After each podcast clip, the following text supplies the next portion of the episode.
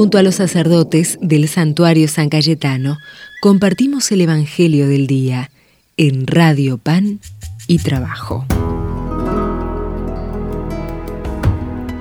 Nos encontramos nuevamente unidos acá en torno a la palabra, queridos hermanos peregrinos del santuario de San Cayetano. Vamos a escuchar la palabra de Dios en el Evangelio según San Lucas. Al ver Jesús a la gente y que la multitud se apretujaba, comenzó a decir, esta es una generación malvada, pide un signo y no se le dará otro que el de Jonás. Así como Jonás fue un signo para los ninivitas, también el Hijo del Hombre lo será para esta generación.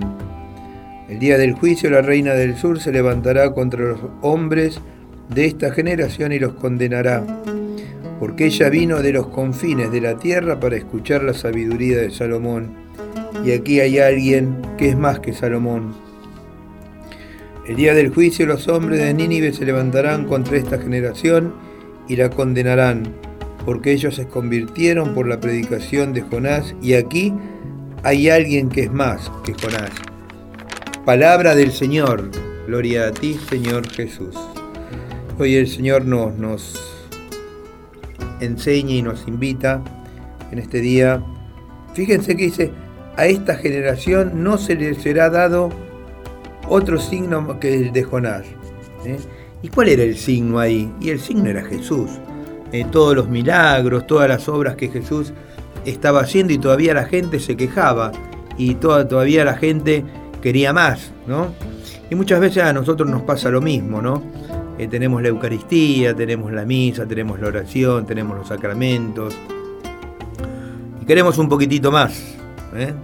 Hay algo que siempre digo y que es algo admirable ante nuestros ojos, es saber que Jesús se hace presente en cuerpo y alma y divinidad en el sacramento de la Eucaristía. No podemos pedir otro signo eh, más que, que, esa alegría, esa, esa, presencia real de ese Jesús que me alimenta, de ese Jesús que va caminando hacia mí, que me invita, como ayer nos invitaba a la reconciliación, hoy nos invita a nosotros también a que podamos dejar que entre Él en nuestras vidas y no pedir otras cosas, ¿eh?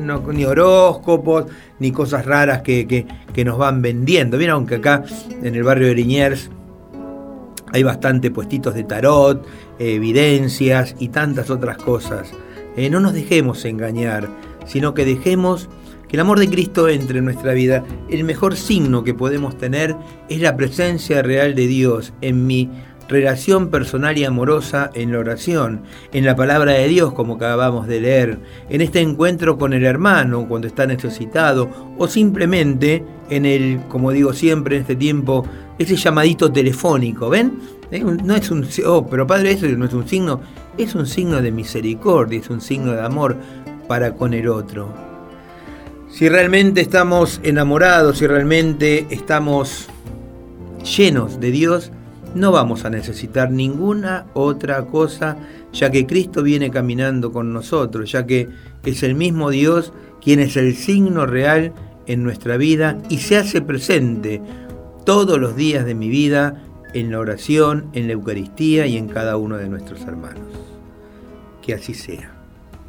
Los invito a que todos juntos ahora digamos la oración que Jesús nos enseñó.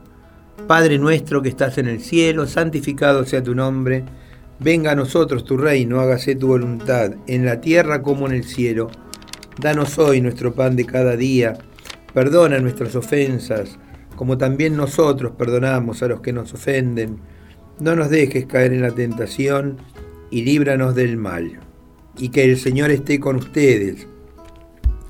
Que la bendición de Dios Todopoderoso, del Padre, del Hijo y del Espíritu Santo descienda sobre cada uno de ustedes, sobre sus familias y permanezca para siempre.